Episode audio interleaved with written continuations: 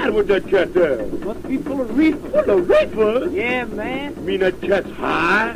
Sailing. Sailing? Lightly. Get away from here.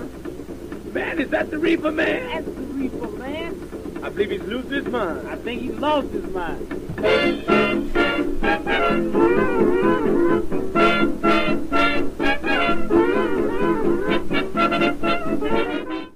Tá no ar o 420 segundos. Eu sou o Rafael Nunes, o seu host, e hoje vamos falar um pouco sobre os Viper Blues.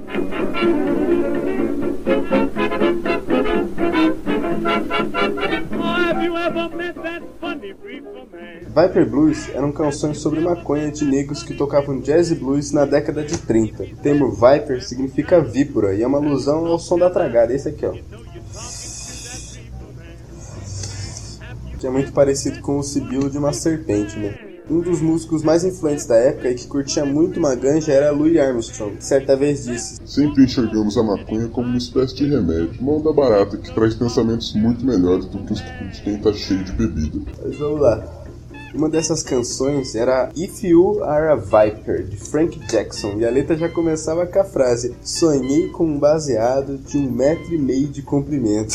Saca só o naipe dos caras. E aí é, vai seguindo a música toda falando várias coisas sobre maconha, e até ele fala acende um chá e curte aí, e quando sua garganta tá seca você sabe que tá chapado. É uma música muito, muito, muito música de maconheiro. E que vale a pena curtir ela quando você estiver tirando uma brisa.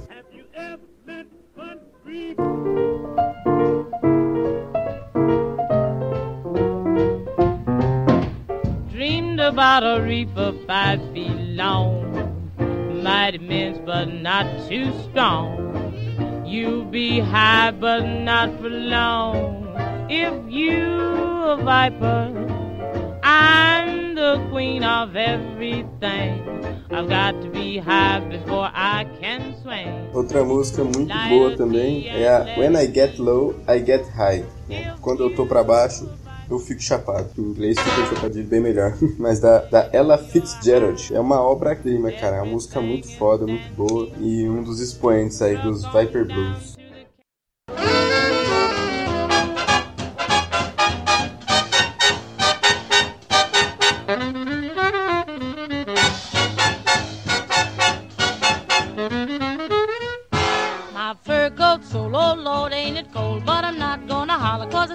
Got a dollar. And when I get low, oh, I get high.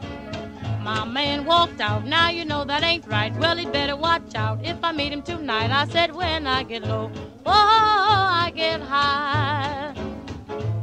All this hard luck in this town has found me. Voltando para Louis Armstrong, tem um caso muito bom que aconteceu na década de 50 que envolve o maconha, Louis Armstrong e o então vice-presidente Richard Nixon. Saca só essa brisa. Nos anos 50, os Estados Unidos começaram a promover artistas e atletas afro-americanos a embaixadores da boa vontade. Um desses embaixadores era Louis Armstrong. Ele foi um dos primeiros artistas negros a fazer sucesso entre as audiências brancas e ele saiu como representante dos Estados Unidos, partiu para uma turnê pela Europa e pela Ásia. Quando ele voltou para os Estados Unidos depois dos primeiros shows, ele foi dispensado da fiscalização da alfândega por ele ser uma espécie de diplomata do país, né? Por isso ele tinha algumas regalias. Acontece que em 1958 os agentes do Aeroporto Internacional John Kennedy haviam sido alertados sobre a chegada de produtos contrabandeados e instituíram um protocolo de não deixar nenhum passageiro ficar fora da fiscalização. O Louis Armstrong estava voltando de alguns shows na Ásia e ele teve que esperar na fila para passar pela fiscalização como todo mundo. O problema é que ele estava com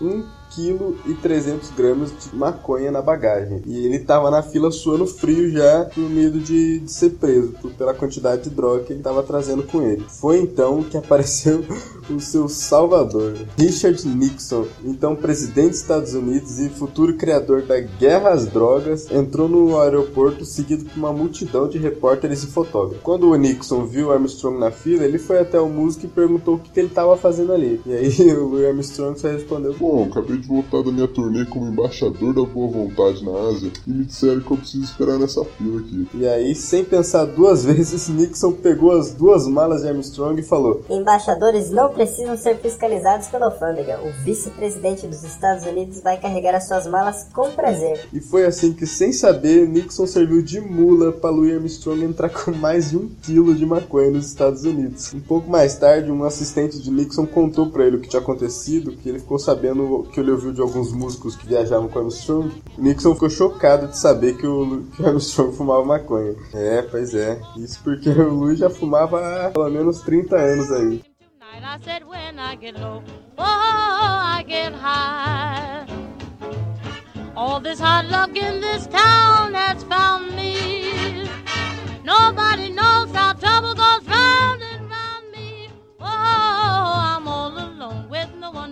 Vou deixar na postagem rocking link com algumas outras músicas do Viper Blues pra vocês curtirem aí. É uma brisa muito diferente. É, todo mundo associa o reggae com. e até o rap um pouco, mas muito mais o reggae com a maconha, né? Mas é, é legal curtir uma, uma brisa diferente de vez em quando. E, porra, esses jazz são muito foda, é muito do caralho curtir esse som. E legal saber das músicas chapadas já lá no, no começo do, do século passado. Né? É isso. É, então, espero que vocês tenham gostado de conhecer um pouco mais da história aí da, da ganja na música, né? E é isso aí. Siga a gente no Twitter, arroba 420 segundos. No Facebook, curte a página lá. Quem quiser participar, mandar uma mensagem de áudio, mandar um e-mail, uma sugestão, uma dica, alguma coisa, pode mandar um e-mail para podcast 420 segundos gmail.com. Quem quiser ver o post completo com todos os links, também o endereço do feed, as coisas, tudo lá no, no site podcast 420 segundos wordpress.com. Lá tem tudinho que vocês precisam saber, tem todos os meus contatos. É, é isso aí. Até semana que vem, seus maconhistas. Abraço. Tchau.